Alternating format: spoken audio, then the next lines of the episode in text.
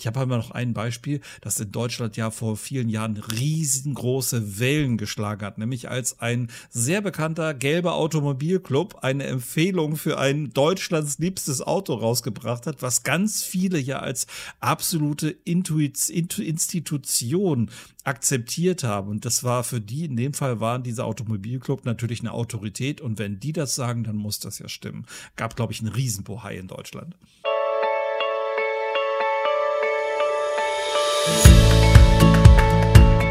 Hallo ihr Lieben, hier ist Eden und Mars, euer Podcast für Inspiration ohne Anspruch auf Perfektion.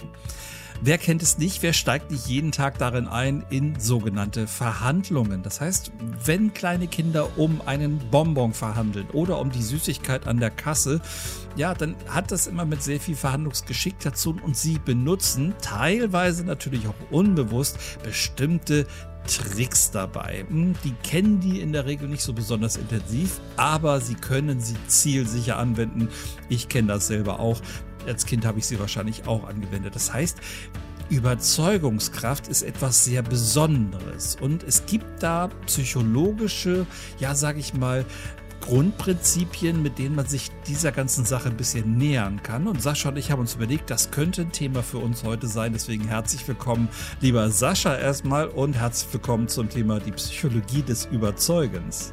Wunderbar. Vielen Dank, lieber André, für diese Überleitung. Das passt natürlich hervorragend. Ähm, ich kann ja mal kurz erzählen, wie ich dazu gekommen bin. Und zwar. Ja, bitte gerne. Corona ist äh, schuld oder hat mir das ermöglicht, weil wir als Trainer auf einmal zu Hause saßen und keine Trainings mehr hatten. Mhm. Und dann stellte sich natürlich die Frage, äh, was können wir denn an Webseminaren anbieten? Und aus verschiedensten Kontexten ist mir äh, das Buch empfohlen worden, eben die Psychologie des Überzeugens von dem Robert Cialdini. Das ist ein äh, Psychologie und ich glaube Marketingprofessor in Amerika gewesen. Der hatte sich mal auf den Weg gemacht und hatte sich gefragt, wieso gehe ich bestimmten Menschen immer wieder auf den Leim. Woran liegt das denn eigentlich, dass die es schaffen, mich zu überzeugen, obwohl ich das eigentlich gar nicht will? Und dann hat er was ganz Interessantes gemacht. Dann hat er über viele Jahre hinweg ähm, äh, Studien angestellt als Professor, aber er ist auch selber in die Thematik reingegangen, hat sich beispielsweise einschleusen lassen in Drucker, Drückerkolonnen beispielsweise mhm. Und hat diese ganzen Erfahrungen gesammelt und hat daraus dann sieben Prinzipien abgeleitet. Und äh, daraus hat er dann ein Buch gemacht und das ist sehr lesenswert, weil es sehr praxisnah ist auf der einen Seite, aber auf der anderen Seite ist es auch deswegen äh, schon lesenswert, weil man sich selber ertappt fühlt. Und wenn wir da gleich drüber ins Gespräch kommen, André, das wird dir so gehen und euch, liebe Hörerinnen und Hörer, genauso, ihr werdet merken, ach scheiße, das kenne ich auch. Ah, das ist mir auch schon mal passiert. Also es wird hier im Wesentlichen darum gehen, auf der einen Seite Bewusstsein zu schaffen für dieses Thema und auf der anderen Seite äh, mal zu gucken, was kann ich denn tun, damit ich diesen Prinzipien nicht auf den Leim gehe. Mhm. Und das glaube ich auch wirklich so, wie ich gerade gesagt habe. Es gibt ja so eine Gruppe von Menschen, zum Beispiel kleine Menschen, die benutzen solche, sage ich mal, ja, solche Prinzipien schon aus der Intuition heraus, ne? Absolut. Also äh, meine Tochter arbeitet beispielsweise ganz stark mit dem äh, mit der Überzeugungskraft, mit dem Prinzip der Sympathie. das, das, spielt die aber vom Allerfeinsten aus. Da kommen wir nachher mal dazu, da baue ich meinen kleinen Spannungsbogen auf. Äh, mhm. Äh, also natürlich können wir das alle und wir nutzen das auch alle, nur ist es uns häufig nicht in der Tiefe oder der Klarheit bewusst. Und mein Vorschlag ist, wir gucken uns einfach so zwei, dreimal an und gucken mal, ob das bei dir, André, oder bei mir irgendwo in Resonanz tritt. Und dann können wir mal gucken, äh, ob wir da nicht was Sinnvolles und Sinnstiftendes für die Hörerinnen und Hörer dabei bekommen. Und wir starten mal mit einem ganz, ganz tollen Prinzip, nämlich der Prinzip des Prinzips der Autorität. Mhm. Und Autorität, da denken wir vielleicht an äh, Vorgesetzte, da denken wir vielleicht an Bundespräsidenten oder äh, Bundeskanzler und das stimmt alles. Das heißt, Autoritäten haben ähm, Überzeugungskraft. Alleine aufgrund der Tatsache, dass sie eine Autorität sind. Jetzt könnte man natürlich gucken, woher kommt das überhaupt? Und alle Prinzipien, das werden wir nach und nach nochmal angucken, haben einen guten Grund, warum die funktionieren und warum wir die als Menschen überhaupt übernommen haben und warum wir Autoritäten so gerne folgen. Ja. Und das Wesentliche ist, dass alle Prinzipien eins eint, nämlich, dass wir Entscheidungen einfacher treffen können. Das ist wenn wir einer Autorität folgen, eine große Autorität jetzt aus der äh, Pandemiezeit war natürlich Professor Drosten, der ganz viel im Fernsehen war und etwas erzählt hat, auch gebetsmühlenartig, und da sind viele gefolgt. So, das heißt, wenn ich ja. jemanden als Autorität anerkenne, dann folge ich dem auch. So, und äh, die Frage wäre, was wäre denn das Gegenteil, wenn wir das nicht tun würden? Wenn wir keiner Autorität mehr folgen würden? Mhm. Und das ist eine spannende Frage, nämlich im Extremfall, das eine Extrem ist die absolute Autoritätshörigkeit und das andere Extrem wäre Anarchie. Ja. Und man weiß ja auch nicht, ähm, wann hört das eine auf, wann fängt das andere an, ne? weil das merkt man unter Umständen ja gar nicht, ähm, wenn man plötzlich in eine Richtung geht, die wirklich dann so ein bisschen anarchisch werden könnte. Man fängt vielleicht einfach nur mal an zu zweifeln. Aus den Zweifeln entwickelt sich ja dann hinterher irgendwas. Ne? Ja, und deswegen, wenn wir da nochmal reingucken in die Urvölker, in unsere Entwicklung, äh, in die Evolution, ähm, gab es und gibt es heute immer noch häufig sowas hier wie Hierarchien in sozialen Gruppen. Stammesälteste beispielsweise, ein Häuptling, mhm. wenn wir in die indigenen Völker gehen. Das gibt es heute auch noch, dass man sagt, das ist das Familienoberhaupt. Wer das auch immer sein mag. Das muss nicht der Mann sein, das kann auch die Oma ja. sein oder wer auch immer. Aber wenn die sagt, so machen wir das jetzt, dann wird das auch so gemacht. So. Und warum? Weil die Erfahrung gut ist mit Autoritäten. Das heißt, es gibt bislang noch kein Prinzip, was besser funktioniert. Man arbeitet da ganz intensiv dran. Wenn wir im Arbeitsleben gucken, fast alle Betriebe sind hierarchisch organisiert. Das heißt, es gibt oben Chef und, und Mitarbeiter und noch ein paar Zwischenebenen. Und es gibt nichts bis heute, was besser funktioniert. Zumindest nicht in der breiten Masse. Und das zeigt eben, dass wir grundsätzlich so gepolt sind, dass wir das auch gut machen können. Und dafür gibt es natürlich bestimmte Sachen, die da helfen. Und etwas, was ganz stark hilft, um mich als Autorität zu zeigen, sind Outfits. Mhm. Das heißt, wenn wir hier gerade in Deutschland, da haben wir ein besonderes Thema, wenn jemand in Uniform erscheint, ist das, macht er einen anderen Eindruck. Ja. Könnten jetzt neben Feuerwehr, wir könnten jetzt neben Polizei oder andere Uniformen. Das ist bei uns in Deutschland immer noch gut, gut und stark verbreitet. Das heißt, wenn mir jemand in Uniform etwas sagt, bin ich eher geneigt, mich von dem überzeugen zu lassen, als wenn derjenige in Privatklamotten vor mir steht. Ja. Praxisbeispiel, ich gehe in ein Krankenhaus. Und da gibt es auch eine Uniform, nämlich der Weißkittel beim Arzt. So, das heißt, auch da hat es Untersuchungen gegeben bei Mitarbeitern in Kliniken, ähm, die sind den Ärzten zum Teil blind gefolgt, selbst wenn sie sich sicher waren, dass die Anweisung falsch war. Aber aufgrund dieses Autoritätsprinzips sind die denen gefolgt und haben Anweisungen auch falsch ausgeführt in diesen Untersuchungen, obwohl sie wussten, das stimmt eigentlich nicht, was der Arzt da sagt, aber sie haben sich ihm nicht getraut zu widersprechen weil eben er die Autorität ist auf seinem Gebiet. Mhm. Das merkt man auch in dem Moment, wo so eine Tür in so einem Krankenzimmer aufgeht. Das habe ich gerade erst live erlebt, mhm. als ich selber im Krankenhaus war. Und dann kommt diese bei dieser Visite kommt diese Entourage halt da reinge, reingestolpert ins Zimmer. Ganz vorneweg immer der Wichtigste mhm. und danach die Hierarchien hinterher bis dann zum Schluss irgendwie, was weiß ich, die AIPler, also diese Ärzte im Praktikum oder sowas, mhm. ähm, die dann zuletzt. Und das witzig ist dann wirklich, wenn die dann im Zimmer die Reihenfolge wieder vertauschen, damit der Wichtigste wieder zuerst rausgehen kann. Das ist wie bei Loriot, das ist großartig. Und mir hat dann einer der Assistenzärzte irgendwann mal gesagt, also Sie müssen einfach nur darauf achten, je mehr Kugelschreiber oben links in der Weste, in, in einem Kittel drinstecken, desto wichtiger ist hier jemand. Wunderbar. Das fand ich großartig. Ja. Naja, aber das ist, stimmt ja tatsächlich so, dass man gerade eben solchen Situationen wie im Krankenhaus und sowas, da, da bemerkt man dann halt eben ganz klar diese Hierarchien. Wobei ich es auch witzig finde, dass gerade im Kontext Krankenhaus oftmals die Schwestern, vielmehr die Kranken- und Gesundheitspflegerinnen, dass die da das Heft in der Hand haben und dass die teilweise auch die Ärzte richtig rumscheuchen. Also irgendwie scheint sich da auch so ein kleines bisschen schon verändert zu haben. Aber wenn man so, so ein Gruppenbild hätte äh, von so einem Krankenhausteam, dann weißt du ganz genau, die mit den Kitteln, das sind halt immer die Autoritäten dort. Ja, und da kommen wir nämlich zum nächsten. Was ist denn noch hilfreich, um als Autorität dazustehen?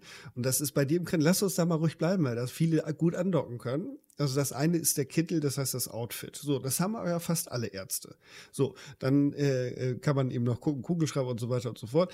Ähm, das, was hilft, um als Autorität dazustehen, ist das Symbol Titel. Ja. Das heißt, es, Doktortitel, gerade im Medizinbereich wird ja, im Medizinbereich wird ja unterstellt, dass das gar nicht so schwierig ist. Aber mhm. dann kommt der nächste Titel, den dann viele Chefärzte haben. Da haben wir schon wieder den nächsten Titel. Chefarzt, Oberarzt oder der Professor. So, das heißt, wenn jemand sich vorstellt, ich bin Professor Dr. XY, ich bin der Chefarzt davon, so, oh Mensch, das ist ja eine Autorität, der muss ja wissen, worum es geht.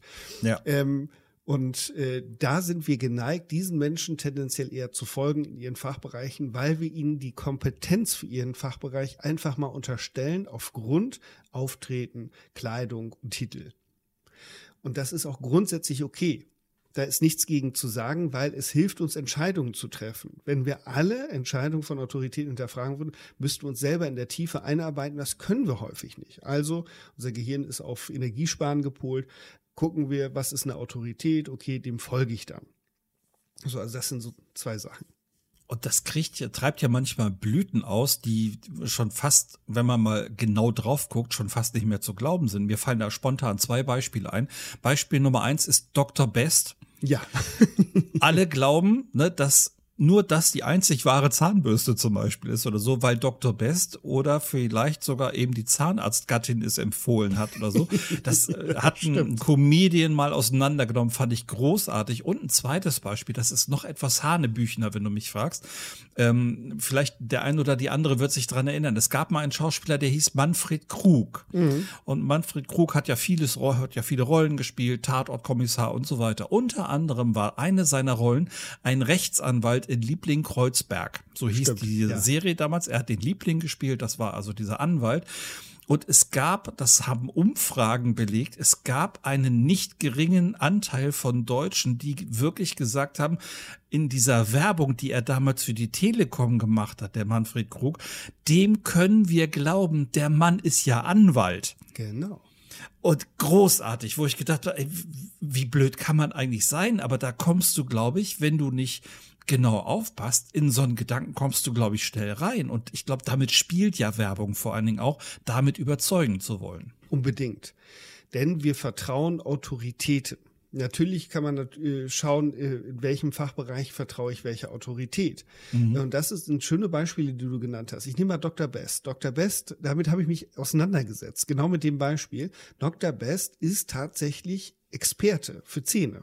Das stimmt tatsächlich und den haben die angeworben, um Werbung eben für ihre Zahnbürsten zu machen. Das ist dann weltweit halt be be bekannt geworden und mhm. das wird ja heute auch noch gerne genommen, dass man irgendwelche Autoritäten nimmt, die Werbung machen. Und da, wo das eben wunderbar äh, passt, früher nannte man, äh, nahm man jemanden wie Manfred Krug, heute beispielsweise, aus den letzten Jahren, wer mir als Promi sehr in Erinnerung geblieben ist, ist Helene Fischer, die für verschiedenste Sachen äh, Werbung gemacht hat. Oder Sylvie Mais, die man ab und zu auch mal bei Klamotten sieht und so weiter und so fort. Das heißt, diese Strahlkraft, die diese Promis haben, versucht man auf die Produkte zu übertragen. Das gilt auch noch für ein anderes Prinzip, was wir uns nachher anschauen wollen. Und da kommt dann eben die Autorität zu tragen. Und da kann man sagen, ah, okay, wenn der das empfiehlt, dann glaube ich, dass das was Gutes ist. Ich gebe euch mal noch ein Beispiel, wo ich das selber genutzt habe. Ich wollte gerne dauerhaft spenden, also so eine Patenschaft für irgendjemand übernehmen. Mhm. Und dann habe ich Werbung bekommen von einer Organisation und Pate für diese Organisation ist Ulrich Wickert. So, äh, Ulrich Wickert, dem unterstelle ich Seriosität. Absolut. Und da habe ich auch gedacht, okay, äh, die sind zertifiziert von dem Deutschen Institut für, für Spenden. Ich weiß nicht genau, DZI heißt das. Das ist das eine, auch eine Autorität. Und das zweite ist eben dieser Ulrich Wickert, also ein Prominenter, der gesagt hat, er ist da dafür und macht da selber mit und ist da Schirmherr oder Pate. Das hat mir die Entscheidung geholfen, äh, in, äh, einfacher gemacht, mich für irgendeine von diesen Hunderten von Organisationen zu entscheiden. Mhm. Ja, das ist ja wirklich ein Prinzip, mit dem spielt die Werbung, mit dem spielt, spielen die Medien und ähm, wir glauben tatsächlich, und das fängt ja in der Schule schon an, wir glauben der Autorität Lehrerin oder Lehrer ähm, selbst wenn die auch mal mit irgendwas falsch liegen, äh, wir glauben es halt trotzdem, weil wir diese Autorität akzeptiert haben. Ne? Hätten hm. wir die damals in der Schule schon nicht akzeptiert und einige machen das ja wahrscheinlich sogar, dass sie das nicht als Autorität akzeptieren, ähm, dann, dann wird es, glaube glaube ich, ein bisschen chaotisch, aber ähm, diese, diese Autorität, die da ausgestrahlt wird, die sorgt in der Regel auch dafür, dass man auch so ein Gefühl von Ruhe irgendwie auch in sich hat. So, ja, ich kann dem vertrauen, ich kann dem glauben und dann ähm, beruhigt es, glaube ich, die eigene Seele auf jeden Fall. Auf jeden Fall, es ist ja auch praktisch, André, wenn wir, wenn ich sage, ich äh, erkenne dich jetzt als Autorität für Thema XY an, dann kann ich mir ja zurücklehnen gucke dich an und André sagt dann, okay, wir machen das so und ich sage, das ist in Ordnung, dann brauche ich die Verantwortung dafür nicht übernehmen, weil ich dann ja immer noch sagen kann, André hat gesagt, das ist aber anders. Mhm. So, das heißt, ich nehme, äh, kann mich unterordnen. Und das ist sehr, sehr praktisch und das macht natürlich auch Entscheidungsprozesse einfacher. Und ich glaube, auch bei den Hörerinnen und Hörern wird das jeder kennen, dass in bestimmten Unternehmen ein Satz völlig ausreicht, um Sachen durchzubekommen, nämlich der Vorstand möchte das so. Ja. Punkt. Da brauche ich keine Argumente ja. mehr. Weil die Autorität, der große Bruder oder von mir aus auch die große Schwester gesagt hat, die möchte das gerne. Und dann wird das umgesetzt. Also das habe ich schon häufig erlebt. Das heißt, die Autorität war da ganz klar. Ich würde gerne noch ein Beispiel aus der Werbung nehmen, weil ich das selber erlebt habe und auch immer wieder so gerne erzähle. Mhm. Meine liebe Ehefrau hatte mich mal losgeschickt zum Einkaufen und hatte mir gesagt, äh, Schatz, bring doch bitte Shampoo für koloriertes Haar mit. Und zu dem Zeitpunkt, relativ naiv, habe ich gesagt, na klar, Schatz, mache ich. So, dann bin ich einkaufen gegangen, hatte meinen Einkaufszettel und kam dann irgendwann auch in die Shampoo-Abteilung, muss man ja mittlerweile sagen. Ja. Und guckte auf die Regale und dachte, ach du meine Güte, hier gibt es ja nicht nur ein Shampoo für koloriertes Haar, sondern eine ganze Batterie an Shampoos. Und dann stand ich davor und dachte, was bringe ich denn jetzt mit? So, und dann habe ich natürlich versucht auszusortieren. Also das billigste geht auf gar keinen Fall. Dafür kriege ich ein paar an die Ohren. Aber das teuerste, nee, das ist auch nicht in Ordnung. Und dann hat mir eine Autorität weitergeholfen, eine Entscheidung zu treffen, die wir alle kennen und die ich auch gerne nehme, wenn ich mir ein Produkt kaufe und bei dem Produkt unsicher bin. Hast du schon eine Idee? Hm. Google? Ja, wäre auch eine Möglichkeit dass die arbeiten äh, auch mit, mit, äh, mit, mit Empfehlung. Also bei mir ist das ein Testurteil, was mich dann überzeugt ah, hat, nämlich okay. Testsieger bei Stiftung Warentest. Mhm, so, klar. und dann habe ich den Testsieger gekauft. ich gesagt, mit, das muss ja jetzt das Richtige sein. War es am Ende nicht, aber das ist ein anderes Thema. Äh, das hat mir geholfen. Das heißt, ich habe der Autorität Stiftung Warentest vertraut und habe einfach den Testsieger gekauft, weil ich gedacht habe, Mensch, das muss ja irgendwie helfen. Und so kann man eben gucken über Autoritäten, die helfen uns, Entscheidungen für unser Leben zu treffen. Und das natürlich nur in den Bereichen, in denen wir uns selber nicht sicher fühlen. Wenn ich selber Shampoo-Experte bin und das selber entwickle, brauche ich keinen Stiftung Warentest, sondern dann weiß ich, wonach ich gucken muss. Aber bei mir ist das so, vielleicht bei dir auch, André, bei 95, 98 Prozent der Entscheidungen, die ich jeden Tag treffen muss, bin ich kein tiefen Experte. Na, genau. Und wir können das dann oftmals auch wirklich nicht beurteilen. Ich, für mich ist so ein Zahnarzt immer das beste Beispiel. Ähm, wenn mich einer fragt, ey, hast du einen guten Zahnarzt? Und ich sage, ja, der ist total toll. Woran will ich das denn bewerten, ob der total toll genau. ist? Weil wenn ich da sitze und ich habe keine Schmerzen bei der Behandlung, damit ist er noch lange kein toller Zahnarzt, weil es kann ja auch sein, dass er da drin nur ein bisschen rumgestochert hat und nichts weiter getan hat. Also mhm. ich kann gar nicht fachlich beurteilen, ob ein Zahnarzt gut ist oder nicht. Ich kann nur sagen, ich erlebe keine Schmerzen. Ähm, bisher hat alles funktioniert, was er gemacht hat hat und so. Also das sagt ja gar nichts aus. Also ich bin in ganz vielen Dingen der absolute Laie und dann hole ich mir, ähnlich wie du dann auch, natürlich so ein bisschen Hintergrundinformationen. Ich gucke zum Beispiel, wenn ich Technisches mir neu kaufe oder so, dann gucke ich immer ähm, in so ein bestimmtes Online-Portal rein ähm, und das, das, das hilft mir auf jeden Fall eine Entscheidung zu finden. Ich weiß aber natürlich auch, dass viel manchmal auch werbefinanziert ist. Das ist mir auch alles bewusst, aber es gibt mir zumindest einen Hinweis und ich kann mich ein bisschen tiefer reindenken.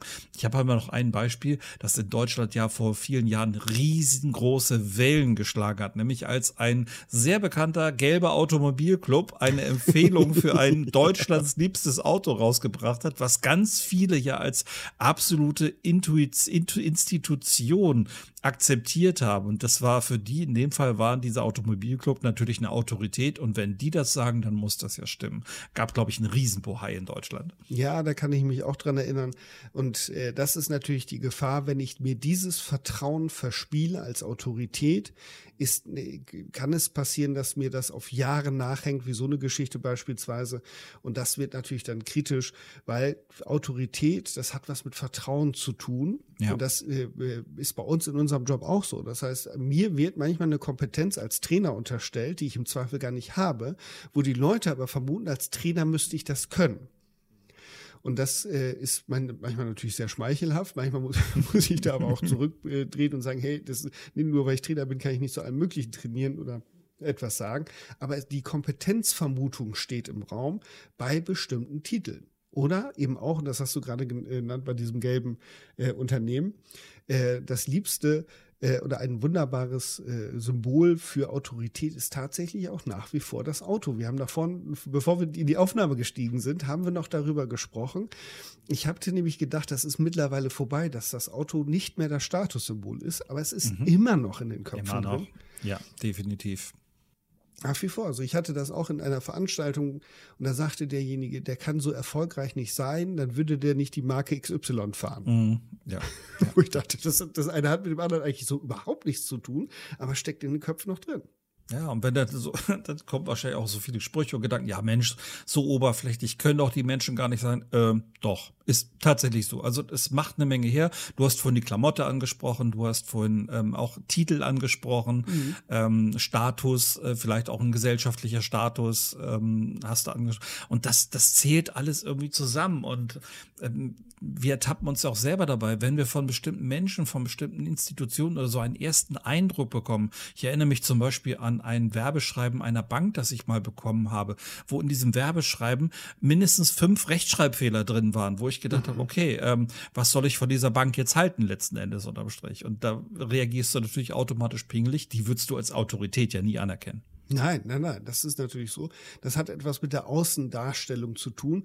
Und wenn wir großen Betrügern nachgehen, die haben es, äh, denen ist es gelungen, genau diese Statussymbole gut zu nutzen. Das heißt, es gibt, gibt ja auch immer mal wieder, was ich, alle 10, 20 Jahre, so jemanden, der versucht, sich mit gefälschten Urkunden ähm, Status äh, zu erobern. So hat es ja auch mal Fälle gegeben, dass jemand als Arzt gearbeitet hat, obwohl der nie ein abgeschlossenes Studium hatte aber eben auch durch Auftreten etc. pp. das hinbekommen hat. Ob das heute noch möglich wäre, sei dahingestellt. Aber das, wie gesagt, ich fasse das nochmal zusammen und das gilt für alle Prinzipien. Die Prinzipien sind grundsätzlich gut und hilfreich, aber natürlich versucht Werbung, Marketing, aber eben auch Menschen, die uns nicht gut gesinnt sind, diese Prinzipien auszunutzen, um uns entweder das Geld aus der Tasche zu ziehen oder um uns über den Tisch zu ziehen.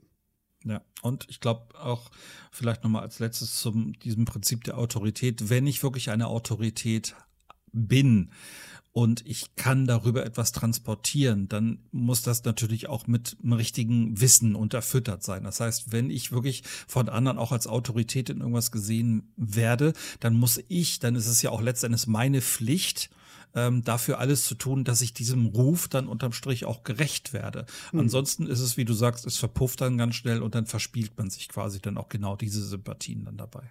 Ja, ich könnte da noch so lange weiterreden, André, aber ich glaube, wir sollten uns das zweite Prinzip mal angucken. Gerne. Wir ja. haben ja noch sechs weitere. Vielleicht machen wir da auch zwei Podcast-Folgen daraus, weil das ist einfach spannend. Mhm. Und jeder von äh, zu Hause äh, kann auch mal für sich gucken, bin ich dem auch schon mal auf den Leim gegangen oder inwieweit trifft das auch auf mich zu, dass das äh, auch bei mir gut funktioniert. so. Das zweite Prinzip heißt Kontrast. Und ich fange erstmal auf der körperlichen Ebene an, um das zu verdeutlichen, und dann komme ich auf die psychologische Ebene. Nämlich, das kennen wir vielleicht, vielleicht hast du das auch mal in der Schule gemacht, äh, dieses, ähm, diesen Versuch, wo man drei Schalen mit Wasser hat. Äh, ja. Links ist es kalt, rechts ist es warm und in der Mitte ist es normal temperiert. So, dann legst du die linke Hand in das kalte Wasser, das, die rechte Hand in das warme Wasser und danach, nach einer gewissen Zeit, zeitgleich in das normal temperierte Wasser. So, das bedeutet, die Hand, die vor dem kalten Wasser war, wird dieses Wasser als warm wahrnehmen und die Hand, die vor dem warmen Wasser war, wird dieses Wasser als kalt wahrnehmen. Obwohl das Wasser die gleiche Temperatur hat. Und das ist das Kontrastprinzip auf der körperlichen Ebene. Und das gibt es auch auf der psychologischen Ebene. Das heißt, es geht darum, wie wir den Unterschied zwischen zwei Reizen wahrnehmen, die uns unmittelbar nacheinander angeboten werden. So heißt das, glaube ich, ganz offiziell. Und das ist spannend. Und du bist ja jemand, ich glaube, du hast vor gar nicht allzu langer Zeit ein Haus gebaut bzw. bauen lassen. Mhm. So, da gebe ich mal ein Beispiel für so ein Kontrastprinzip. Du kannst mal gucken, ob ihr das selber erlebt habt. Ähm, wenn man so ein Haus baut, da geht es ja schnell um mehrere hunderttausend Euro Gesamtsumme. Das geht ja relativ zügig. Ja, das geht ein bisschen über Portokasse hinaus, definitiv. So, und dann gibt es manchmal folgendes Phänomen, dass man mit dem Bau, äh, nicht Bauherden, sondern mit dem Bauunternehmen oder mit dem Architekten zusammensitzt und dann geht es ja um tausend Entscheidungen, die man zu treffen hat. Und dann kommt manchmal so eine Situation, dass äh, das Bauunternehmen sagt, okay, wir sind jetzt hier im Bad und da haben wir einmal Fliese A und Fliese B. So, Fliese A ist so und Fliese B ist so. Die kostet dann aber 2000 Euro mehr, weil die ist, was weiß ich, aus zusammengeklöppelt aus irgendwas. Mhm. So, und dann kommt manchmal so ein Satz von den Bauherren, also von der Baufamilie, im Sinne von, bei 400.000 Euro Gesamtkosten kommt es auf die 2.000 Euro auch nicht drauf an. Kennst du das? Ja, das kenne ich absolut. Wenn man da nicht eiserne Disziplin hat, letzten Endes, dann, ähm, weil das sind halt, das ist das Gefährliche. Ähm, es ist hier ein Tausender, es ist da ein 500er, es ist da ein 2000er und das läppert sich so unfassbar. Hm. Ja. Habt ihr das beim Hausbau auch gehabt an der einen oder anderen Stelle? Ähm, wie soll ich das sagen? Also wir haben schon sehr genau geplant, was wir wollen, was wir nicht wollen. Und ähm, wir haben, es gab Punkte, an denen wir auch, sage ich mal, mehr gemacht haben, als wir eigentlich wollten. Es gab Punkte, an denen wir uns dann auch wieder zurückgenommen haben. Also ähm, ich habe da ähm, eine sehr straighte Frau an meiner Seite, die auch wirklich dann auch klar immer so das Ziel im Auge hat. Und ähm, sie war dann auch immer diejenige, die zum Beispiel gesagt hat, okay, wir müssen uns jetzt entscheiden, wollen wir jetzt das oder wollen wir jetzt das. Mhm. Was aber für uns beide immer so war, wenn wir uns für eine Sache entschieden haben, dann auch straight, dann aber mhm. auch durchziehen. Ne? Und ähm, das, das brauchst du, glaube ich, auch in so einer Situation. Aber dieses Kontrastprogramm, mir fällt da eine Situation ein ähm, von einem sehr berühmten Hausbauunternehmen hier in Deutschland. Und ähm, da kriegst du dann, wenn du dir da so ein Musterhaus anguckst, kriegst du natürlich die schönste Ausstattung gezeigt. ja. Und sie haben natürlich auch alles in der Ausstellung drin, dass du also auch wirklich gucken kannst, was nehme ich wovon. Und es ist natürlich klar, wenn du das haben möchtest, was dir im Musterhaus gut gefallen hat, dann musst du natürlich ohne Ende draufpacken, weil das, was im, ich nenne es jetzt mal im Standard immer so drin ist, das ist natürlich nicht das, äh, was dich glücklich macht, wenn du am Ende da bist. Also du musst dann wirklich Abstriche machen und wenn du dich da nicht im Griff hast, ey, dann kommst du hinten und vorne mit deinem, selbst wenn du einen Puffer drin hast, kommst du hinten und vorne nicht. Mhm. Und äh, gute Verkäufer wissen das natürlich und arbeiten dann mit diesem Kontrastprinzip, äh, mhm. äh, was in diesem Fall ja sagt, hey, bei 400.000 Euro kommt es auf 2.000 Euro auch nicht an. Und das passiert eben äh, immer wieder und dann liegt man nicht mehr bei 400.000 Euro, sondern bei 500 oder 600.000 Euro. Und das Budget ist einfach viel zu äh, sehr ausgeschöpft oder eben überreizt. Und das hängt damit zusammen, äh, dass es einen Grund, eine Grundüberzeugung gibt bei vielen Menschen, dass teuer gut ist. Mhm, absolut. Das ist bei mir auch so. Und das, das gerade im Hausbaubereich hast du das auch. Ne? Ja, das ist hier nochmal die ähm, westindische Sonderfliese mit irgendwelchen äh, so und solche Sachen kriegst du dann da erzählt und natürlich wird dir auch sehr häufig erstmal das Schönste gezeigt und dann ja, aber ähm, na gut, das und das ist ein Preis drin, aber wenn sie bereit sind, da so ein kleines bisschen mehr zu bezahlen, dann kriegen sie natürlich auch wieder diese tolle Fliese mit da rein und und äh, das ist eine, das ist wirklich eine Qual und du hast auch irgendwann gar keine Lust mehr, dich damit zu beschäftigen beschäftigen, weil du so reizüberflutet bist. Das ist wie mit der Marmelade im Regal, weißt du? Du gehst mhm, da rein, willst nur eine Marmelade kaufen und am Ende gehst du mit Nutella nach draußen, weil du echt aus diesen 100.000 Marmeladen keine gefunden hast. Ja, das ist, das ist nochmal ein, ein anderes Prinzip, was da greift. Also hier ist das eben wichtig zu wissen, dass wir eben einsortieren anhand der Vorinformationen, die wir bekommen haben. Und äh, das äh, passiert eben da besonders gut. Und in meinen Seminaren frage ich auch ganz gerne, ähm, gesetzt den Fall, du willst ja einen Anzug als Mann kaufen und einen Pullover. Was sollte der Verkäufer an dir zuerst verkaufen, den Anzug oder den Pullover? Und dann gibt es meistens unterschiedliche Antworten. Und dann sage ich, hey, aus diesem Prinzip heraus würde ich sagen, den Anzug. Weil der Anzug viel teurer ist als der Pullover. Das heißt, der erste Reiz wäre 500 Euro beispielsweise für den Anzug und dann kommen nochmal mhm. 80 Euro für den Pullover. Das heißt, diese 80 Euro fühlen sich viel weniger an als die 500 Euro für den Anzug.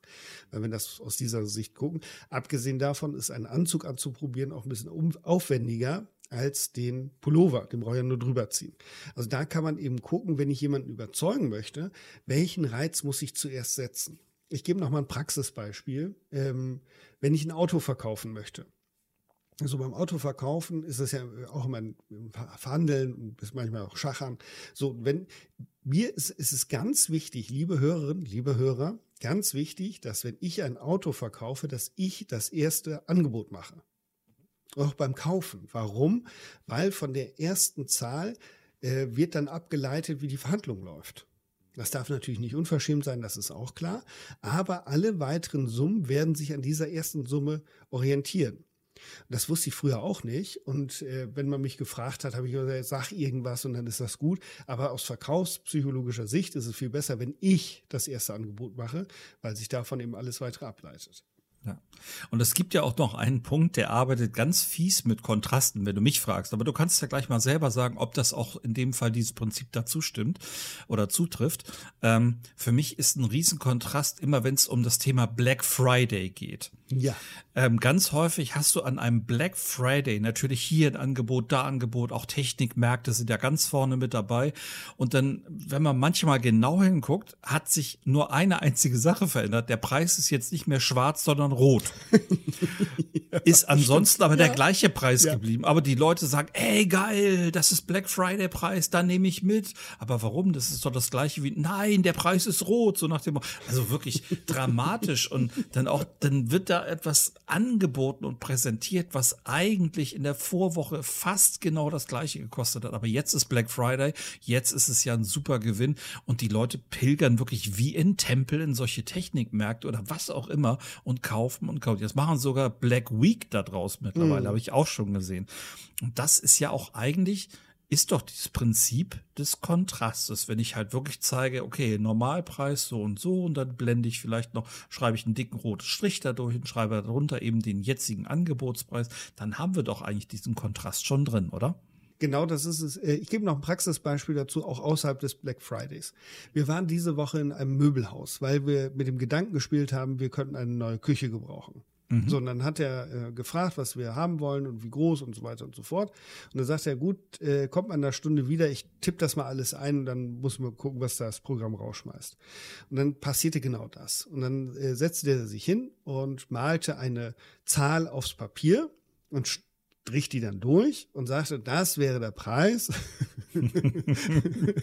wenn man alle, alle Schränke einzeln kaufen würde was natürlich kein Mensch macht. Nein. So, das heißt, das ist denn der Listenpreis. In Möbelhäusern heißt das ja der, der Listenpreis. So, und dann sagt er, das ist das, was man im Blockpreis bezahlt und das war die Hälfte. So, und allein das ist ja schon Hanebüchen. So, auf, aber das ist genau das. Das heißt, auch bei Black Week kann man auch mal Schnäppchen machen, aber häufig machen die einfach nur Folgendes. Die nehmen die unverbindliche Preisempfehlung, steht dann auch UVP, äh, 1000 Euro und heute für 699.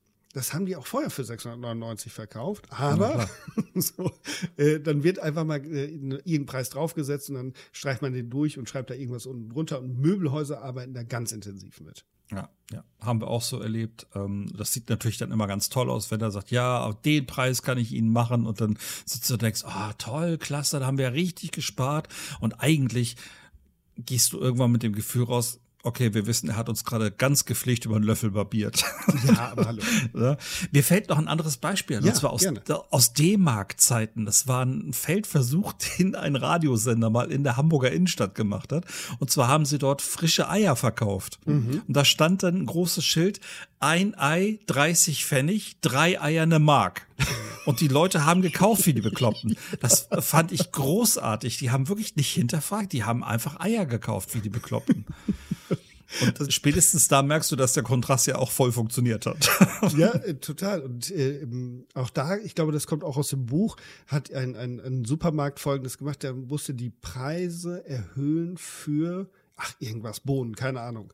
Und so, und hat überlegt, wie macht er das denn? Und der hat genau dieses Prinzip äh, oder das gemacht, was du gerade erzählt hast, nämlich, der hat den Preis einfach in Rot dargestellt. Hat die Preise erhöht, aber in Rot und die Leute haben gekauft wie verrückt, weil bei uns im Kopf ist Rot, ah, das ist Sale. Mhm, und da ist was los, genau. Genau, da ist was los, da ist Reduzierung, Sommerschlussverkauf, Winterschlussverkauf, mhm. generell Schlussverkauf, Sortimentsaufgabe und ach, was den Leuten da alles einfällt. Und dann gehen wir eben los und sagen, ah, jetzt muss ich das unbedingt haben. Es reicht ja sogar schon, wenn da einer in seinem Laden das Wort Sale aufs Regal oben drauf schreibt oder draufstellt und schon bildet sich eine Traube um dieses Regal und das ist ausgesuchter und leerer gefegt als andere Regale.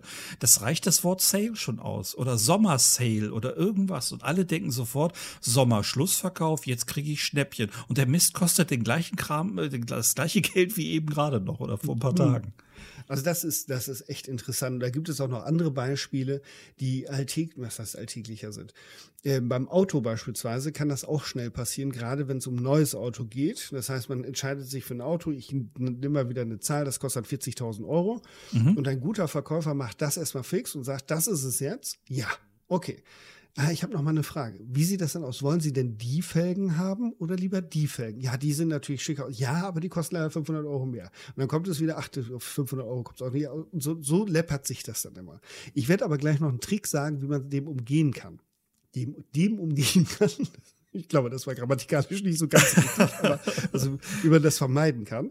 Und etwas, was auch online wunderbar funktioniert, ist äh, bei, ähm, wenn ich online eine Reise buche, beispielsweise zehn Tage Mallorca, Familie 3000 Euro als Beispiel, und dann kommt zum Schluss meistens nochmal die Frage, ob man eine Reiserücktrittsversicherung dazu buchen möchte. Die mhm. kostet mhm. auch nur 24,99 Euro.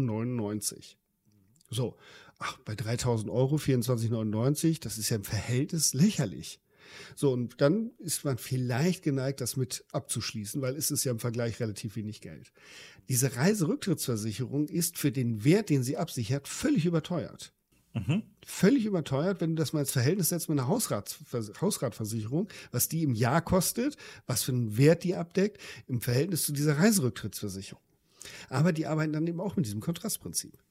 Was ja auch in Zeiten von Corona natürlich dazu geführt hat, dass die Leute auch sowas auch steil gehen. Ne? Wenn die dann äh, vielleicht während Corona durch eine abgesagte Reise ihr Geld nicht wiederbekommen haben, dann sehen die das jetzt und Jetzt wirkt das natürlich wieder ganz anders, weil viele einen Erfahrungswert dahinter haben und sagen, okay, dann investiere ich die 30 Euro jetzt auch noch oder wie viel es dann auch immer in dem Fall sind, nehme ich das mit. Ne? Mir fiel vorhin noch was ein, als du über, den, über das Thema mit dem Autoverkauf oder dem Autokauf gesprochen hast. Ähm, wenn der Verkäufer, sag ich mal, sagt, ja Mensch, Ihren Traumwagen, den habe ich hier für 20.000 stehen. Mhm. So, dann, es gibt da zwei, ich glaube, die haben, haben diese entsprechenden Namen. Zwei Prinzipien. Das eine ist das Highballing und das andere ist das Lowballing. Ne? Highballing, ich fange halt ziemlich ziemlich weit oben an und gehe ganz langsam ein bisschen runter mit dem Preis. Und das Lowballing ist, guck mal hier, ich habe doch einen Schnapper. Den Wagen, den Sie wollen, 15.000 Euro. Und dann kommt er nämlich mit den ganzen Extras um die Ecke, die dann eventuell noch oben drauf kommen. Und am Ende landest du dann doch wieder bei, was weiß ich, 25. Aber jetzt hast du dich schon irgendwie so, dann greift wieder ein anderes Prinzip, kommen genau. wir vielleicht auch noch drauf. Ne? Genau. Aber jetzt, jetzt willst du es ja auch dann haben am Ende. Ne? Ja, genau. Das heißt, wenn ich hoch anfange und dann immer günstiger werde, das ist ja Kontrastprinzip. Das heißt, okay, ah, André, du möchtest das Auto haben, okay, ah, der, kostet schon 55.000 Euro. Und ich sehe, ah, nee, okay, ja, André, komm, ich mache dir mal ein Angebot. So, und dann schreibe ich dahin, was weiß ich, 52.000 oder 52,5 oder was auch immer. Und dann kann man eben anhand des Kontrastprinzips damit arbeiten. Das andere geht in eine andere Richtung. Das heißt, äh, äh das ist eine ganz fiese Masche. Und zwar, du machst alles fertig, mhm. den gesamten Verkauf, egal, Auto, Haus, was auch immer und du bist ja einig. So, und dann geht der Verkäufer raus und kommt wieder und sagt, ah, ey, es tut mir total leid, aber ich kann das Angebot nicht mehr halten. Das wusste ich nicht. Zwischenzeitlich ist, was weiß ich, Ölkrise, irgendwas passiert und jetzt kostet das 1000 Euro mehr, je nachdem natürlich, um was es geht. Und dann wird dieses Geschäft häufig trotzdem abgewickelt. Mhm. Und das hängt äh, mit einem anderen Prinzip zusammen, was ein bisschen sperrig ist. Und das heißt Konsistenz. Und Konsistenz, da geht es nicht nur beim Kuchenbacken wichtig, sondern eben auch im Verkauf. Und ich glaube, da können wir jetzt, das passt gerade so schön, noch mal ein bisschen drauf gucken. Weil wir sind bemüht, uns konsistent zu verhalten. Und was heißt Konsistenz? Man könnte sagen, verlässlich. Konsistenz im Sinne von verlässlich, das heißt, ich habe etwas zugesagt und dann mache ich das auch. Ich gebe ein Praxisbeispiel, was man früher in den USA ge gemacht hat. Und zwar haben Spielzeugfirmen vor Weihnachten ein Spielzeug unheimlich beworben. Viele Kinder haben geschrien, ich will das haben zu Weihnachten. Viele Eltern haben gesagt, ich kaufe dir das, du kriegst das mhm. zu Weihnachten. Dann haben diese Unternehmen aber nur ganz wenige Spielzeuge in den Markt gegeben. Das heißt, die Regale waren leer. Die Eltern mussten ja aber irgendwas zu Weihnachten haben, haben was anderes gekauft. Und die Kinder zu Weihnachten sagten, ja, das ist schon ganz schön, aber ich wollte die Puppe haben oder was auch immer. Was haben die Eltern dann nach Weihnachten gemacht? Die haben die Puppe gekauft. So, und so haben die ihr Nachweihnachtsgeschäft angetrieben, weil die mit der Konsistenz gearbeitet haben. Die Eltern haben Zusage gemacht, haben gesagt, du kriegst das, dann war es aber nicht verfügbar, also musste es dann nach Weihnachten nochmal geliefert werden. Heute mit weltweiten Lieferketten und so weiter ist das ein bisschen schwieriger geworden, aber früher zu Zeiten von Prospekten und ähnlichem ging das ganz, ganz gut. Mhm. Das, dieses Prinzip lebt ja davon, dass du schon viel in einen, ja, ich nenne es jetzt mal in einen Deal zum Beispiel, investiert hast, in das Geschäft investiert hast, dass du da ordentlich Energie reingegeben hast und so weiter. Und am Ende willst du es dann jetzt auch, weil du schon so viel investiert hast, willst du es dann jetzt auch zu Ende bringen. Und dann kommt diese, ja, können wir es ruhig Konsistenzfalle nennen, dann tappst du nämlich da rein und bist quasi schon verrat und verkauft und dann ziehst du es durch, obwohl dieser Deal, den du da ursprünglich ursprünglich mal als vielleicht sogar finanziell sehr ansprechend ähm, empfunden hast, der ist jetzt eigentlich gar nicht mehr. Du willst es einfach nur noch zu Ende bringen. Du willst es jetzt halt wirklich abschließen. Ja, genau. Das heißt, wir, wenn wir eine Entscheidung getroffen haben, dann wollen wir uns gemäß dieser Entscheidung auch verhalten. Das heißt, wir über, das führt dann auch dazu, das werdet, wirst du vielleicht auch kennen, und ich kenne das auch. Das heißt, du kaufst die irgendetwas und dann äh, überzeugst du dich selber noch davon, dass das richtig war, das zu kaufen, nicht das andere. Das heißt, du mhm. lieferst dir selber deine Argumente für diese Verka äh, Kaufentscheidung. Und wenn andere kommen, wirst du einen Teufel tun, zuzugeben, dass ich da Müll, Müll gekauft habe, sondern du wirst deine Entscheidung verteidigen, weil du ja glaubst, dass sie richtig ist, die du da getroffen hast. Ja. Es gibt ja, also man kann über Donald Trump ja äh, alles Mögliche sagen. Ich bin da jetzt auch kein Fan, kann ich absolut nicht sagen. Nur er ist ja nicht umsonst ein so erfolgreicher Geschäftsmann geworden. Das ist so ein bisschen ähnlich wie mit Dieter Bohlen letztendlich. Der hat von sich selber auch gesagt, er macht keine Kunst, er will mit Musik Geld verdienen. Ein bisschen ähnlich vom Typ her ist Donald Trump ja auch. Und der ist ja erfolgreicher Geschäftsmann beißt die Maus keinen Faden ab, ist nun mal so. Und der hat ein Prinzip, nämlich den, das heißt wohl tatsächlich Trump Walkout, weil mhm. wenn der feststellt in einem, wenn er ein Geschäft anbahnt und wenn er feststellt, das wirft, das wird hier nichts mehr, das bringt hier nichts mehr, egal was er investiert hat, er lässt das Ganze dann ruhen, schmeißt das Ding über Bord und widmet sich einem neuen Projekt. Und diese Eigenschaft, diese Fähigkeit, die finde ich sehr bewundernswert, dann auch wirklich bis zu einem gewissen Punkt zu sagen, bis hierhin ja, und danach nicht mehr weiter. Ich werde jetzt keine Zeit, kein Geld, keine Mühe, keine Gedanken, keine Emotionen mehr investieren, sondern jetzt mache ich die Tür hinter mir zu und widme mich einem neuen Programm. Das finde ich etwas wirklich sehr bewundernswertes. Wie gesagt, nicht an der Person Trump festgemacht, sondern an diesem Prinzip, an dieser, an dieser Kraft und Fähigkeit, wirklich zu sagen, stopp bis hierhin und nicht weiter. Ja, und das ist auch wichtig, weil, ähm, wenn wir gucken, auch hier können wir mal gucken, was für einen Nutzen hat dieses Prinzip denn überhaupt. Und das ist natürlich hilfreich, weil auch bei uns in Deutschland, es gibt ja Sprüche, die dieses Prinzip untermauern, die beispielsweise, der steht zu dem, was er sagt. Das ist bei uns in Deutschland ganz hoch angesehen, dass man verlässlich ist, dass man ehrlich ist, dass man standhaft ist, dass man das macht, äh, was man zugesagt hat. Das hat bei uns ja einen ganz hohen Wert. Mhm. Und das ist natürlich auch generell in einer Gruppe, wenn wir da evolutionär wieder drauf gucken, ist das wichtig, dass man sich aufeinander verlassen kann. Also von daher gibt es natürlich auch einen guten Grund dafür, warum dieses Prinzip immer noch da ist und das, der zweite große Vorteil ist, dieses Prinzip macht uns das Leben leichter. Weil wenn ich mich beispielsweise einmal dafür richtig entschieden habe, nicht mehr zu rauchen, keine Süßigkeit mehr zu essen, kein Fleisch mehr zu essen oder was auch immer, und habe das richtig gemacht, dann brauche ich das nicht immer wieder neu bewerten, sondern die Entscheidung ist gefallen und so verhalte ich mich dann eben auch. Mhm. Ja, das ist vor allen Dingen auch fair einem selbst gegenüber. Ne? Und, und wie du sagst, es macht es einem alles leichter. Ne? Wenn ich genau weiß, hey, das ist vielleicht sogar eine, eine Richtlinie für mich geworden, aus einem Prinzip ist eine Richtlinie für mich geworden, dann kann ich mich wunderbar und viel leichter letztendlich dran halten. Genau. Und das funktioniert dann besonders gut, ähm, wenn ein paar Rahmenbedingungen gegeben sind. Und ich gebe mal ein Beispiel dafür. Wir haben da vorhin ja auch schon darüber gesprochen, das beliebte Thema Abnehmen. Mhm. Das ist ja ein, ein weit verbreitetes Phänomen, dass der eine müsste, der andere macht's und äh, ähm, das ist gar nicht mal so einfach. Und äh, da sind wir bei Commitment, das heißt also die die die Vereinbarung. Und so ein Commitment greift umso besser, wenn es aktiv ist, das ist der erste Punkt. Es muss öffentlich sein, mit Anstrengung verbunden sein und freiwillig sein. Dann wird das Selbstbild verändert. So, und wenn wir mal gucken, ich bleibe ja jetzt erstmal bei dem Beispiel ähm, Abnehmen.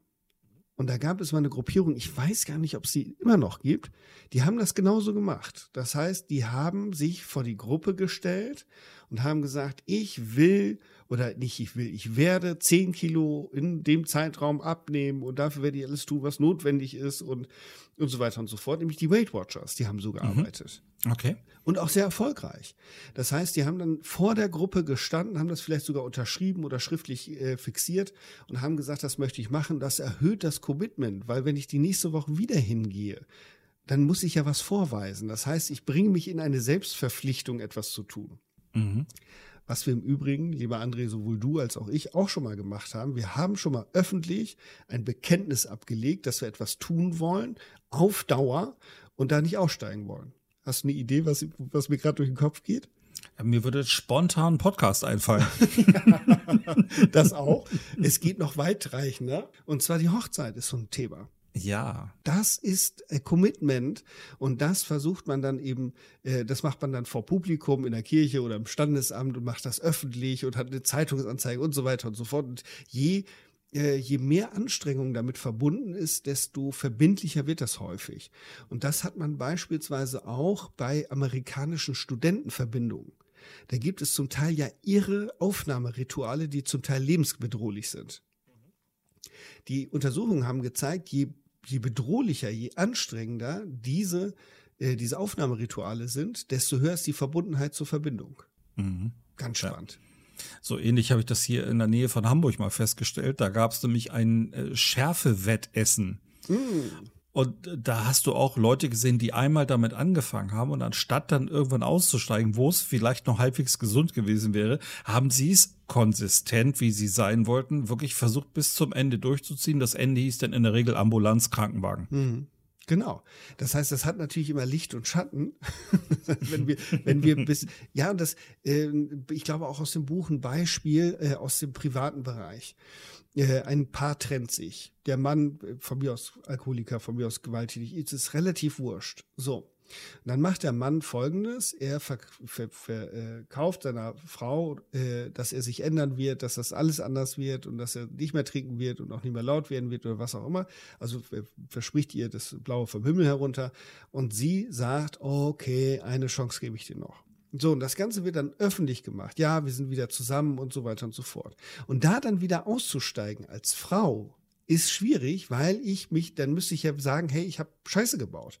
Das war ein Fehler und da muss, muss der Druck enorm hoch sein. Das heißt, wir versuchen uns äh, unserer Entscheidung gemäß zu verhalten und unsere Entscheidungen haben die Tendenz, sich selber aufrecht zu erhalten. Also da, die, daran kann man merken, wie wirkmächtig dieses Prinzip ist. Das ist schon der Hammer. Und das hat ja auch was mit Werten zu tun letzten Endes. Ne? Also wenn ich bestimmte Werte für mich mal festgelegt habe, dann ähm, lasse ich ja auch ein Stück weit zu, dass ich an diesen Werten gemessen werde. Und wenn ich nicht konsistent bin, verrate ich ja im Prinzip meine eigenen Werte. Und damit kann man ja sogar spielen. Da kann man Leute ja richtig packen in dem Moment. Ne? Ja, unbedingt, unbedingt. Und deswegen, ah, ich wollte hier gerade bei dem äh, letzten Prinzip schon sagen, was da helfen kann.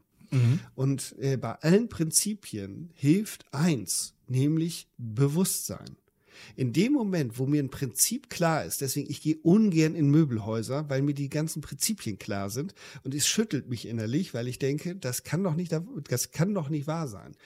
Ähm, Und äh, wenn mir das klar ist, dann, dann passiert da relativ wenig. Und das ist häufig dann der Fall, wenn mir eine Entscheidung besonders wichtig ist. Ich sag mal äh, dann kann das helfen. Das muss aber nicht helfen. Ich sag mal, Hausbau ist ja wichtig, ist eine Menge Kohle. Trotzdem kann man auf diese, äh, diese Falle äh, der knapp äh, des Kontrastes reinfallen. Also das mhm. kann trotzdem passieren. Das heißt, in dem Moment, wo ich Bewusstsein reinbringe, kann das gut klappen. Zum Thema Kontrast, ich komme dann nochmal zurück. Also, wenn es darum geht, ach, es geht nur um 500, es geht nur um 2000 Euro oder was auch immer, äh, da zitiere ich meinen lieben Freund Sebastian, der ist Banker seines Zeichens.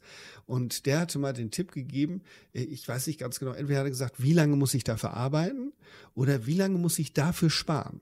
Mhm. Und das ist eine coole Geschichte, weil dann überlegt man sich, oh, das kostet 5000 Euro mehr. Wie lange muss ich dafür sparen, um das hinzubekommen? Und dann hat man einen anderen Kontrast. Und darüber kann man eben Bewusstsein entwickeln zu diesem Thema. Das ist bei der Konsistenz auch. Und da kann man auf sein Bauchgefühl sich verlassen. Wenn ich das Bauchgefühl habe, ah, ah, irgendwie, das fühlt sich komisch an, dann nachspüren, Bewusstsein reinschaffen, was könnte hier äh, passieren oder was könnte hier passiert sein, damit ich eben nicht mehr in diese Falle trete, die ja grundsätzlich auch gut und hilfreich ist, aber eben nicht immer. Hm. Ich habe ein bisschen ähnlich mal erlebt bei einer Veranstaltung, wo meine Frau und ich waren. Und das war eine große, ich sage mal, es war eine kostenfreie Veranstaltung eines großen Trainers, mhm. ähm, der auch sehr bekannt ist. Und das war echt ein runder Tag, war alles toll und so weiter und gab auch gute Angebote da. So, und dann gab es so eine Situation, wo er halt so ein bisschen über die Trainings dann gesprochen hat, über äh, die er so anbietet. Und dann stand halt auch so eine Riesengruppe Menschen so um ihn herum. Er hat halt darüber gesprochen, was er da so alles anbietet. Und dann äh, nach dem Motto, ja, und dieser Tag hier, der ist ja nur für euch. So ging das dann in dem Stil. Und ähm, ich ähm, gebe hier heute den ganzen Tag nur, das ist alles für euch. Und so war dann immer so der Tenor da drin. Und am Ende merktest du immer mehr, dass er immer mehr versucht hat, jetzt als nächstes seine Trainings zu verkaufen. Und dann kam wo dieses Konsist, also für mich war es, hat es dann auch was mit diesem Konsistenzprinzip äh, zu tun. Mhm. Nach dem Motto, du bist jetzt hier, du hast jetzt den ganzen Tag kostenlosen Content mitgenommen. Und jetzt musst du ja wohl auch irgendwie ein Training bei mir buchen. Und das war in dieser Gruppe von Menschen, in der wir da standen, uns das jetzt angehört haben, was er gesagt hat, das kriegt auf einmal eine ganz komische Dynamik in dieser Gruppe. Du hast richtig gemerkt, wie die Leute so langsam nervös wurden. Dann strömten auch schon so die ersten Leute nach vorne hin, um da so ein Anmeldeformular auszufüllen. Und in dem Moment sagte meine Frau zu mir, du lass uns mal ein Stück weiter nach hinten gehen. Ah, und wir sind dann aus dieser Gruppe rausgegangen und standen dann von hinten und haben uns dieses Schauspiel jetzt angeguckt. Und dann waren wir uns auch beide einig, dass uns das gerade keine angenehme Situation war da mittendrin. Das kriegte so eine, so eine Dynamik. Jetzt musst du gleich nach vorne gehen und musst jetzt da vorne ein Anmeldeformular unterschreiben. Das fand ich ganz schräg, die Situation. Und das hatte dann ja ein Stück weit auch mit Konsistenz zu tun, aber vielleicht auch noch mit einem anderen Prinzip, denke ich mir. Gleich mehrere. ja, das ist, das ist ganz clever äh, eingetütet, weil wenn ich natürlich mehrere Prinzipien gleichzeitig anspreche und laufen lasse, dann ist natürlich die Chance, den anderen zu überzeugen, höher. Und äh, wir haben hier, also zumindest in der Kürze der Zeit, das ist ja sowieso sehr verkürzt, was wir hier machen, aber in der Kürze der Zeit haben, äh, versuchen diese Trainer, auch am Telefon, wenn die so äh, die Ver äh, Verkäufer anrufen, versuchen die Konsistenz herzustellen über solche Fragen wie, ähm, Suggestivfragen, du möchtest dich doch auch weiterentwickeln, oder? Mhm. So, und wer sagt da denn nein? da habe ich, hab ich mal ein sehr schönes Beispiel gehört von mhm. einem, äh, von einem Redner, den ich total toll fand. und der sagte dann, ja, Sie kennen das sicherlich auch, wenn Sie einen Telefonanbieter anruft und dann, Herr Meier, Sie wollen doch bestimmt auch Ihre Telefonrechnung um die Hälfte reduzieren. Und dann sagt er, ich schenke euch einfach mal einen Spruch, den ihr dann anbringen könnt. Wenn wieder einer am Telefon sagt, Sie wollen doch bestimmt Ihre Telefonrechnung um die Hälfte reduzieren, kann man dem einfach sagen, ja, möchte ich sogar sehr gern. Ich will nur nicht dass Sie mir dabei helfen. Fand ich großartig. Wie schön. Ja. ja, das ist das ist wirklich großartig. Ein anderes Beispiel, was ich mal in der Innenstadt erlebt habe, ähm, von irgendeiner Hilfsorganisation. Mhm. Und der, äh, der, hat verschiedene Sachen gemacht, aber schon zu, zu Beginn relativ schlecht, zumindest für mich, so dass ich sowieso in einer nicht positiven Stimmung war. Und er fragte dann auch, äh, ob mir das Wohl von Kindern am Herzen liegen würde. Mhm, linke Frage, ey. Ja, genau. Aber jetzt, da wir Bewusstsein darüber haben, wissen wir genau, wo es hingeht. Und wenn ich sage, ja, selbstverständlich liegt mir das Wohl von Kindern am Herzen, dann wird ihm weiter gefragt, und wie sieht es denn aus für Kinder, die im Heim leben und so weiter und so fort. Das heißt, da wird äh, ne, ne, ne, etwas angefangen, wo ich äh, Entscheidungen treffe. Natürlich liegt mir das Wohl der Kinder am Herzen und von Heimkindern besonders und wenn die benachteiligt sind, noch mehr. So, das heißt, dann kommt die Konsistenzfalle. Dann wird gefragt, dann sind Sie doch bestimmt auch bereit, die ein bisschen zu unterstützen jeden Monat. Mhm. Was willst du dann sagen? Nein, wir, wir, ach, sind die Kinder doch nicht wichtig. Ah, gemein. Das heißt, egal was du machst, du fühlst dich schlecht. Also das ist natürlich ganz, ganz fieser Verkauf, aber das funktioniert. Entweder über Suggestivfragen, sie sind doch auch der Meinung, dass, oder eben, dass man so Stück für Stück in eine Ecke gedrängt wird mit allgemein verbindlichen Fragen, zu denen man gar nicht Nein sagen mag oder kann. Und dann versucht man da hinterher aus dieser Konsistenz etwas rauszuziehen wo man sagt, ja Mensch, dann äh, müssten sie ja eigentlich praktisch das schon unterstützen, was mhm. wir hier machen. Ja, mit so einer Nummer legst du natürlich emotionalen schönen Flächenbrand, ne? Dann mhm. kannst du auch nicht, dann fühlst du dich wirklich mies und du gehst auch, wenn du so, ein, so eine kurze Begegnung zum Beispiel in so einer Fußgängerzone hattest, du gehst dann hinterher auch mit einem ätzenden Gefühl weg. Aber ja, ähm, da gibt's bestimmt auch garantiert noch Reaktionen, ähm, die man dann zeigen kann. Also ich habe auch mal wieder von einer, ich weiß, ich glaube, das war in einem Buch, das ich gelesen habe. Da war nämlich auch so eine ähnliche Situation beschrieben. Und da sagte dann ähm, die Autorin, die in dem Moment auf der Straße auch so ein bisschen so angequatscht wurde, von wegen, äh, wollen Sie nicht auch mal versuchen, finanziell schlechter gestellt ein bisschen unter die Arme zu greifen? Sagt sie, ja, ist doch super. Dann geben Sie mir mal persönlich Ihre Telefonnummer und Ihre Adresse, weil wenn ich dann in finanzielle Schieflage gerate, würde ich Sie gerne anrufen, damit sie mir helfen können. So, und dann sagte sie, in dem Moment war das Gespräch vorbei. Also, ne? Natürlich ist es für viele schwierig, so schlagfertig mhm. zu reagieren, wobei mir das ausgezeichnet gefällt. Ähm, und deswegen gehen die meisten einfach vorbei, wenn sie in der Stadt eher auf irgendwas angesprochen werden, was ich auch verstehen kann. Weil jetzt passiert mal Folgendes. Du bist jetzt bei so einem Stand, wo, wo es um Kinder geht. Und dann äh, denkst du, ach scheiße, stimmt ja auch so. Und dann unterschreibst du so ein Formular, dass du jeden Monat 20 Euro bezahlst. Und dann passiert eben das, was ich vorhin gesagt habe. Auf dem Weg nach Hause bekräftigst du deine Entscheidung durch Argumente, die du dir selber lieferst, damit du nach außen sagen kannst, warum du das gemacht hast und warum das richtig ist, warum, dass du das gemacht hast, weil wenn du nach Hause kommst, wird deine Frau sicherlich fragen, was hast du da denn gemacht? Mhm. Dann musst du natürlich vorbereitet sein. Und deswegen ist das dann das, was ich meinte. Entscheidungen haben die Tendenz, sich selber aufrecht zu erhalten, wenngleich das natürlich in der Tiefe und in der deutlichen Ausprägung gar nicht hilfreich ist. Ich gebe mal ein Praxisbeispiel dazu, was ich selber erlebt habe im Vertrieb. Ganz, ganz schwierig ist es, äh, also ist, so Vertrieb ist sowieso ein schwieriges Geschäft häufig, ähm, wenn man versucht, jemanden äh, von etwas zu überzeugen, um etwas zu verkaufen. Das ist eine Herausforderung. Jetzt kommt aber die Champions League aus meiner Sicht, ist jemand hat gekündigt. Mhm. Und solche Menschen zurückzugewinnen, ist unfassbar schwierig, weil genau das greift. Ich habe eine Entscheidung getroffen, ich habe sie schriftlich nieder, äh, ich habe sie aufgeschrieben, ich habe sie unterschrieben, ich habe das weggeschickt. Und jemanden davon zu überzeugen, dass das falsch ist, ist unglaublich schwierig. Das heißt, wenn wir aus Verkäufersicht sehen. Ich sehe jetzt mal aus der Kundensicht, das heißt, ich habe irgendwo gekündigt. Mhm. Und da ist es auch wichtig, genau zu gucken, mache ich denn wirklich keinen Fehler? Weil wenn ich stur dieses Konsistenzding durchziehe und ich mich tatsächlich schlechter stelle, ist ja keinem damit geholfen von daher auch da, wenn ich gekündigt habe, trotzdem offen zu bleiben und zu gucken, gibt es denn tatsächlich keine Alternativen oder muss ich das jetzt durchziehen, weil ich es einmal gesagt habe. Mhm. Genau da fängt das Problem nämlich an, weil dann bist du wieder, zwar von der anderen Seite, aber bist du wieder in dieser Konsistenzfalle. Ne? Und mhm. habe ich das jetzt alles richtig gemacht? Und wenn du dann jemanden hast, der dir dann vielleicht sogar noch so ins Gehirn quatschen kann, dass du ein schlechtes Gewissen bekommst, dass du jetzt zum Beispiel gerade gekündigt hast, ja, schwierig. Liebe Hörerinnen, liebe Hörer, so mit Blick auf die Zeit, ähm, Stimmt. Wir sind schon am Ende unserer Zeit für heute angekommen. Aber liebe Hörerinnen, liebe Hörer, du kannst ja mal in dich gehen. Wir haben jetzt drei Prinzip, Prinzipien angesprochen.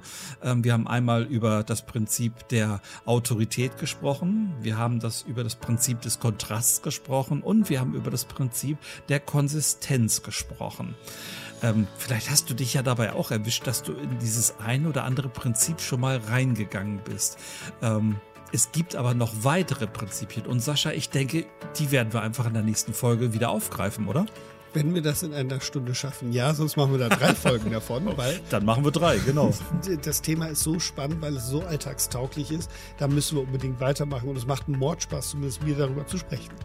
Unbedingt, auf jeden Fall. Dann freuen wir uns auf die kommende Woche, nämlich zum zweiten Teil des, ähm, ja, der Prinzipien der Überzeugung. Ne? Der Psycho nee, wie heißt das ganz genau? Das, äh, die Psychologie des Überzeugens heißt es. Ja, genau. Die Psychologie des Überzeugens. Ja, ich bin davon überzeugt, dass ich die Psychologie des Überzeugens beim nächsten Mal dann auch aussprechen kann. ihr Lieben, wir wünschen euch eine tolle Woche, haben uns gefreut, dass ihr dabei wart und nächste Woche hören wir uns wieder. Genau, bleibt gesund und optimistisch und bleibt wachsam. Bis bald. Bis dann, ciao.